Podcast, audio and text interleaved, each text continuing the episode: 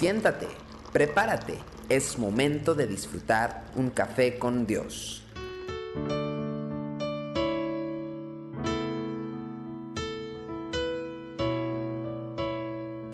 Bienvenidos una vez más a Café con Dios. Mateo capítulo 14 versículo 24 al 25 dice, y ya la barca estaba en medio del mar, azotada por las olas, porque el viento era contrario.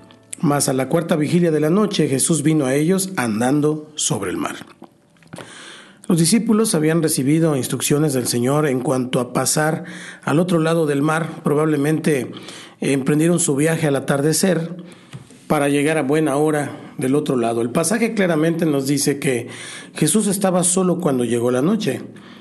El Mesías llegó hasta ellos en algún momento durante la cuarta vigilia y este periodo se extendía entre las 3 y las 6 de la mañana.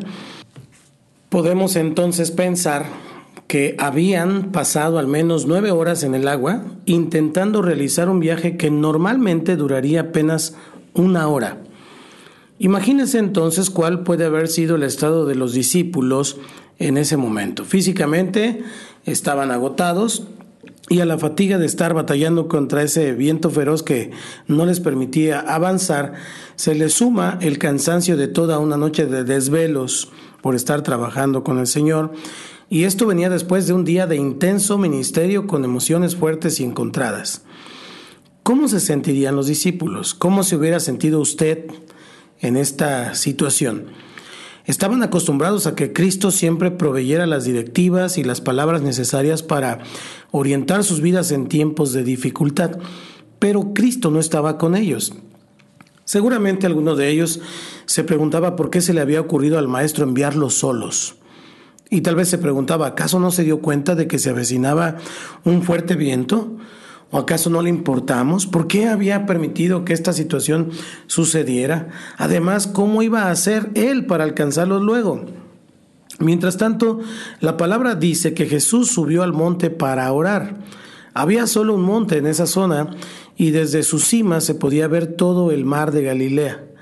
Lo más probable, hablando desde un plano netamente humano, es que durante gran parte de la noche la barca de los discípulos fuera visible sobre la superficie de las aguas.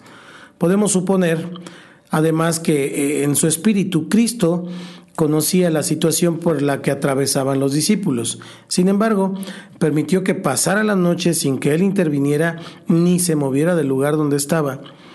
Para cualquier observador, la actitud de Jesús tendría toda la apariencia de una indiferencia muy poco comprometida con las personas que decía amar.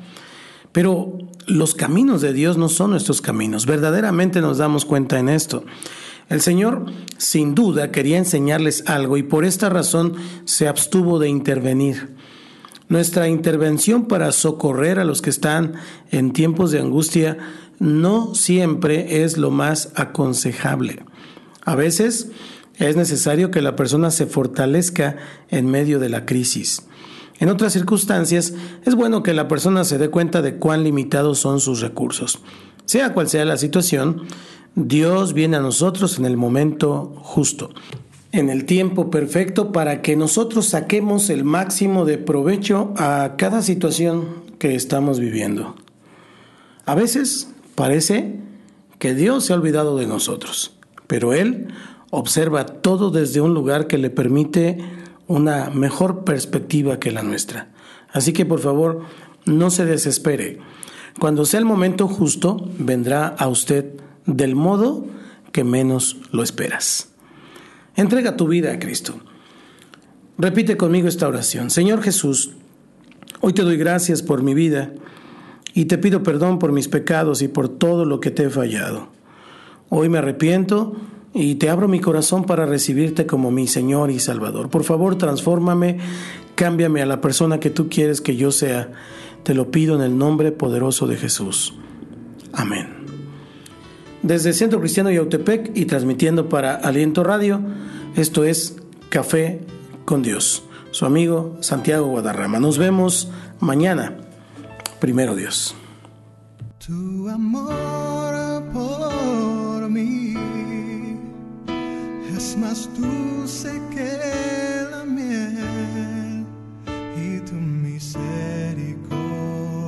es nueva cada día. Tu amor por mí es más dulce que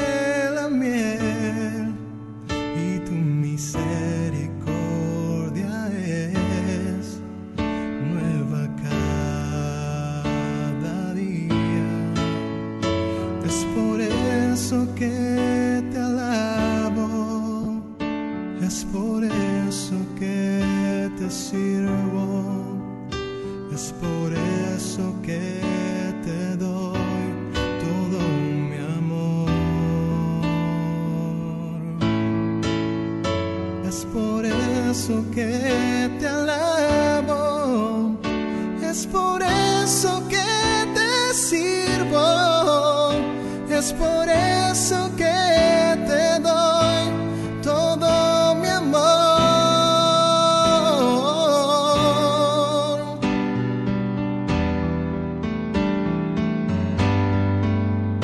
Es por eso que te alabo, es por eso que te sirvo, es por